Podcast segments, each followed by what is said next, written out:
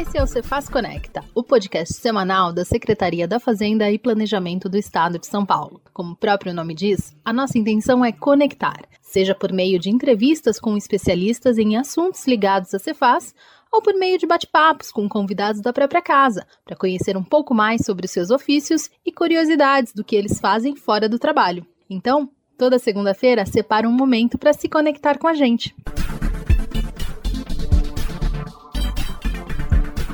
Olá, eu sou Amanda Barbosa da Ascom. Está começando mais uma edição do Cefaz Conecta. Esta edição traz uma história de luta e superação. A convidada do dia se viu em um filme ao descobrir uma doença e já tendo tido outros casos na família que infelizmente não conseguiram vencer a doença. Olhando seus filhos pequenos e o marido, ela decidiu que a sua história iria ser diferente e ela enfrentaria e venceria o câncer de mama.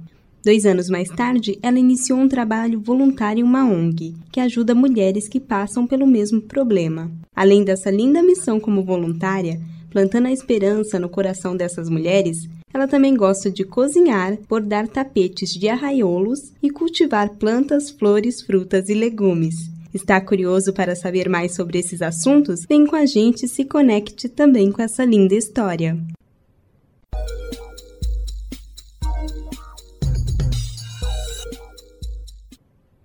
Formada em administração de empresas, ela trabalhou por oito anos na Secretaria do Meio Ambiente e há dois anos está na Cefaz de São Bernardo do Campo, DRT 12. Ela atua no Núcleo de Suprimentos e Infraestrutura, NSI, onde trabalha como gestora de manutenção predial, cabine primária e vigilância eletrônica.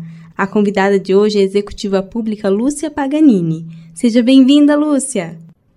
Olá, pessoal. Obrigada pelo convite. Imagina, nós que agradecemos a sua participação. Lúcia, você atua na Cefaz há dois anos e antes trabalhou por oito anos na Secretaria do Meio Ambiente. Como você veio parar na Cefaz? Eu passei no concurso de executivo público para a Secretaria do Meio Ambiente mas fica em Alto de Pinheiros, bem distante da minha casa. Então, depois de muitas tentativas, eu consegui uma transferência aqui para a Secretaria da Fazenda do ABC, o que me ajuda muito na minha locomoção. Ah, você mora no ABC? Sim, moro em Santo André. Ah, e pertinho. Exatamente. Você atua como executivo público e trabalha no NSI do ABC. Conta pra gente como é o dia a dia nessa função.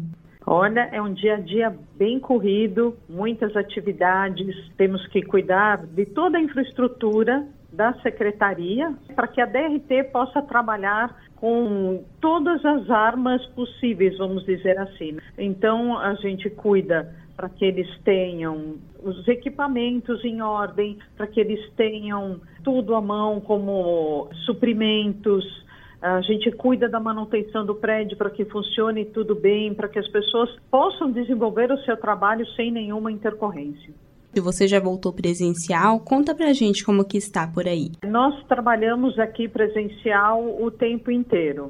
Na minha área éramos em cinco pessoas, três com mais de 60 anos e uma com filhos pequenos. Então eu decidi ficar presencial enquanto eles, né, a minha chefe trabalhava remotamente e os outros que têm mais de 60 anos ficassem em casa se cuidando, afinal não é uma coisa muito fácil passar pelo Covid. E mesmo trabalhando presencial, tomamos todos os cuidados possíveis com álcool gel, com limpeza, distanciamento, tudo certinho. Isso mesmo. E lá na Secretaria do Meio Ambiente você trabalhava nessa mesma função? Como que era?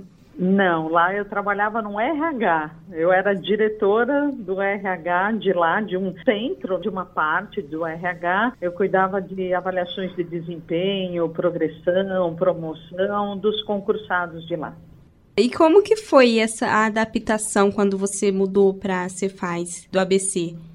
É como uma criança que aprende a andar, tem que aprender tudo de novo. Então foi muito legal, um desafio muito grande, áreas que eu nunca tinha trabalhado, não sabia como funcionava. Então foi um desafio e algo muito bom, porque quanto mais a gente faz com que o cérebro da gente trabalhe, quanto mais a gente tem conhecimento de novas áreas, eu acho que é muito bom para nós. Nossa, muito interessante. Então foi um verdadeiro aprendizado. Você veio da área do RH, caiu aí na NSI e teve que aprender coisas novas e foi muito interessante para você. Sim, muito. Agora a gente vai dar aquela misturadinha no nosso Cefaz Conecta e vai falar um pouquinho da sua vida fora da Cefaz. Em 2004, você descobriu um câncer de mama através do autoexame. É isso, né? Isso mesmo. E na sua família já tinham tido outros casos? Você vê, assim, os seus familiares lutando, alguns não conseguiram vencer essa doença. Naquele momento, quando você descobriu o câncer, como que foi sua reação? Foi bem complicado. Eu tive casos de câncer na minha família, da minha avó materna, minha mãe e minha tia. Todas foram câncer de ovário e, infelizmente, todas partiram muito cedo. Então, quando eu peguei o resultado do meu, e eu com 33, elas tiveram depois dos 40 anos, eu apareci com 33 anos, um câncer de mama, uma filha de um ano, um filho de três. Eu estava pegando o meu atestado de óbito, praticamente. Eu olhei e falei, bom, não vou viver mais que 10 anos. E nisso vem esse filme na cabeça da gente. Eu via meus filhos se machucando, ganhando campeonatos, namorando, até se casando, e o meu marido sozinho sozinho sem eu estar do lado. Então foi muito difícil nesse momento, chorei muito, mas também foi um momento, acho que de um chacoalhão. Falei, opa, peraí, não, eu quero estar nisso, eu não, não vou me entregar agora, eu tenho que lutar. E foi aí que eu pensei, ah, câncer, se você é ruim, eu vou ser pior que você, rapaz. E fui, encarei tudo, fiz tudo que os médicos mandavam, tive muita fé, fé nos médicos, fé em Deus, ajuda da família, um apoio do meu sogro e da minha sogra, cuidaram de mim nesse momento, porque meu marido trabalhava, as crianças pequenas, eles me deram um apoio espetacular e com isso, acho que é uma junção de tudo isso, eu saí vitoriosa nessa batalha. É importante que as pessoas, independente acho que da doença, encarar de frente como você fez, não é? Porque foi assim uma batalha, você já tinha tido outros casos, vê aquilo de perto e de repente aquilo está acontecendo com você e você fala não, comigo vai ser diferente. Eu acho que faz toda a diferença, Amanda, porque a cabeça da gente ela é muito poderosa, né? O nosso pensamento. Então, quando eu tomava quimioterapia, eu tomei uma quimioterapia muito forte, que meu câncer foi muito agressivo.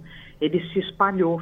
Então, eu tive que tomar uma quimio muito forte. E eu olhava aquilo e eu sabia que aquilo ia me fazer sofrer, que eu ia ficar careca, que eu ia vomitar, que eu ia ter dores. Mas eu olhava para aquilo e falava: Isso vai me curar isso, isso é ruim, isso vai me fazer sofrer, mas isso vai me curar. E fez toda a diferença. Até os médicos falaram isso. Esse pensamento faz com que o teu cérebro mande para as células que, olha, é uma coisa ruim, mas está te curando. E ajuda na cura em si. Ajuda muito, né? Ter Demais. essa força e essa fé inspira outras pessoas. Eu digo que nada acontece por um acaso. Então, o câncer tinha que vir para mim por um motivo. E eu acredito muito que a gente está nessa vida para ajudar o próximo. A gente não está aqui à toa. Então, quando veio tudo isso para mim, e quando eu descobri uma ONG aqui em Santo André, que justamente cuida de mulheres que passam, que já passaram pelo câncer de mama, eu falei: é isso. Esse é o motivo para eu ter passado por tudo isso. Eu preciso mostrar para elas que câncer tem cura. E aí procurei, fui super bem atendida, super bem recebida por elas. Comecei meu trabalho voluntário. Então, quando apareciam lá as mulheres, ah, eu tirei um, um nódulo, né, um tumor, ele tinha um centímetro. Eu falei, então, meu tinha seis. Nossa, mas eu tirei sete linfonodos. Eu falei, eu tirei 29, 25 e tinha um câncer. Nossa, se você está assim, eu falei, estou ótima e se eu venci, você também vai vencer. Isso ajudava demais a elas e ajudava muito mais a mim, porque um trabalho voluntário a gente sai muito mais fortalecida, sai muito mais feliz, é maravilhoso. Já que você tocou nesse assunto do trabalho voluntário, você começou em 2006. Como que foi? Olha, que loucura, né? É, meus filhos estudavam, né? Eles já estavam em escolinha, porque eu trabalhei sempre. E aí eu deixei eles na escola enquanto eu estava em tratamento, tudo. E aí depois eu resolvi parar um pouquinho de trabalhar, meu. E nisso comecei a estudar até para os concursos públicos, aproveitei. E nessa deles irem para a escola, um dia tinha lá um panfleto e eu puxei, assim, nossa, que interessante, deixa eu ver isso aqui.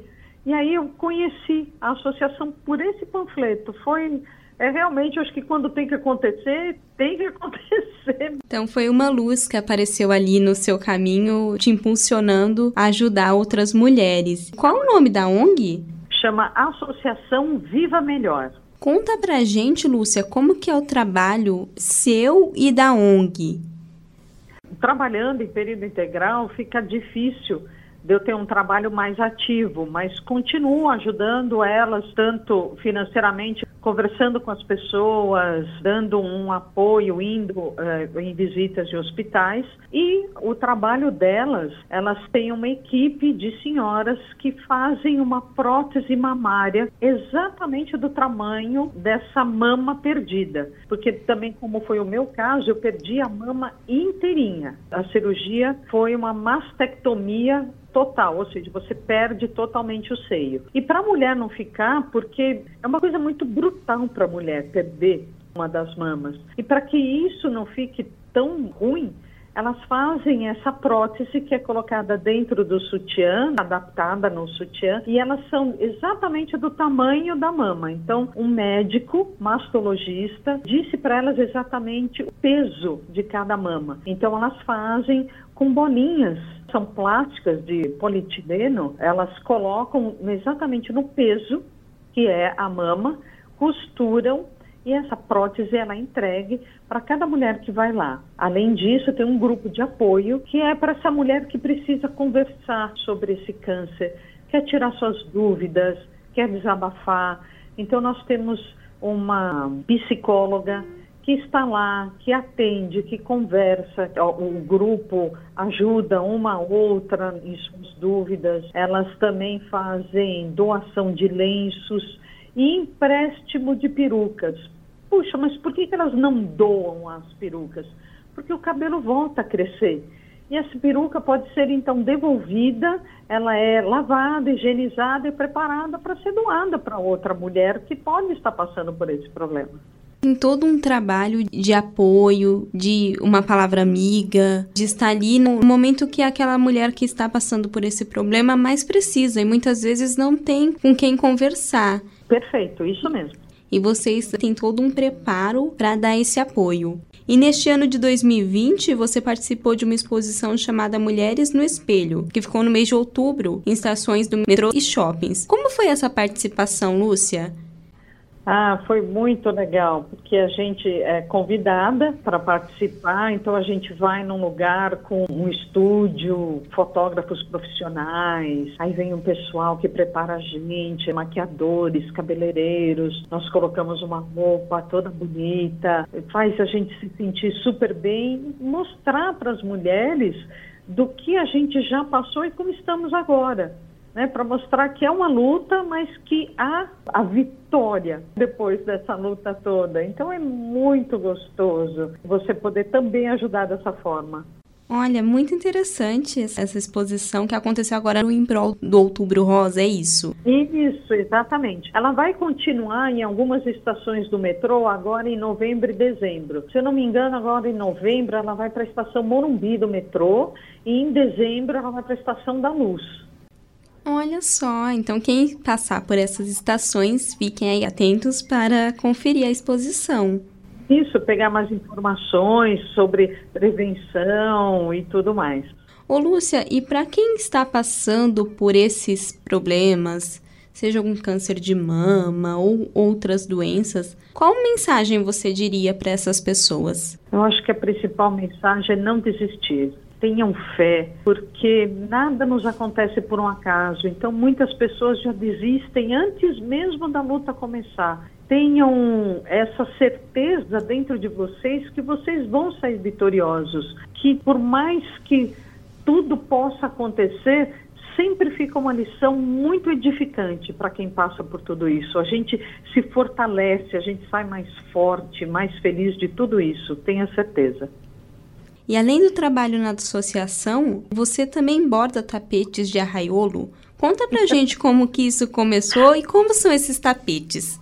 Isso aí começou com a minha mãe. Minha mãe era uma pessoa espetacular em trabalhos manuais. Ela bordava, ela fazia crochê, fazia tricô, ela costurava. Minha mãe era uma pessoa espetacular. E aí, uma vez eu vendo ela fazendo um tapete de arraiola, uma tela, e você com lã e uma agulha grossa vai bordando, vai saindo um desenho maravilhoso. Eu falei, nossa, que bonito, mãe. Ai, filha, vamos fazer juntas então. E aí comecei e peguei um gosto muito grande por isso. Passou de geração em geração. Olha, foi sim. Acho que desde os 20 anos que eu aprendi a bordar e até hoje eu faço almofadas, tapetes, passadeiras. É uma delícia. Ah, passa o tempo também, né? Ajuda muito. Isso, verdade. E você também gosta de cultivar legumes, frutas e flores. Isso também passou de geração em geração? Conta pra gente. Isso veio da mãe da minha mãe. A minha mãe era italiana família veio de lá depois da Segunda Guerra, estava tudo muito destruído, não tinha muito o que fazer lá. Meu avô veio primeiro, arrumou emprego, uma casa, chamou minha avó com os quatro filhos e eles vieram para o Brasil. Então a minha avó, eu acho que por ter passado por muita dificuldade, quando eles construíram a casa, eles deixaram toda uma parte do lado em terra então ela plantava cenoura, rabanete, alface, rúcula, ela sempre tinha alguma coisinha ali. E eu desde pequena ia lá, ajudava ela a colher, ajudava a plantar, acho que veio esse amor pela terra. Então hoje eu adoro cultivar, eu tenho um apartamento em Santo André, na varanda eu tenho jabuticabeira, erva cidreira, salsinha, cebolinha, suculentas, adoro plantas. E além disso, você também gosta de cozinhar. Também veio da minha mãe, das minhas duas avós. É uma coisa que eu curto demais. Me dá muito prazer cozinhar para as pessoas. E tem alguma receita de família? Olha, tem um rocambole salgado, que é uma massa de pão que a gente recheia com presunto, queijo ou mortadela que é realmente de família em família, e quando se reúne, ai pessoal, o que você quer que eu faça? Ai, faz o rocambole da avó Rosa. Ai, tá bom, eu vou fazer o rocambole da avó Rosa. Olha só que interessante. Lúcia, adorei nosso bate-papo. Queria agradecer a sua participação aqui no Cefaz Conecta. E eu queria que você deixasse uma mensagem para os servidores. Olha, pessoal, realmente ninguém acho que imaginaria passar pelo que a gente passou esse ano, mas eu acho que a cabeça sempre funcionando. Tentem sempre fazer coisas novas, descobrir talentos novos ajuda muito e eu acho que as pessoas estão se encontrando até. Puxa, não sabia que eu poderia fazer isso, que legal que eu aprendi isso ou aquilo. Então é sempre procurar o conhecimento, nunca deixarmos de aprender. Eu acho que essa é a mensagem que eu gostaria de dar para todo mundo. Esse foi o Cefaz Conecta dessa semana, repleto de superações e trazendo uma mensagem de que é preciso encarar os problemas de frente e você pode sim vencê-los. Não desistir e ter fé ajuda muito e é essencial. Façam coisas que você goste, seja um artesanato, cuidar da natureza, cozinhar. O importante é se conectar com coisas que te façam bem. Espero que tenham gostado de conhecer um pouco mais sobre a Lúcia e você quer contar um pouquinho do que você faz na secretaria e uma atividade diferente que você tem fora dela? Manda um e-mail para a gente imprensa@fazenda.sp.gov.br, que vai ser um prazer conectar a sua história com a Cefaz. Um beijo e até a próxima.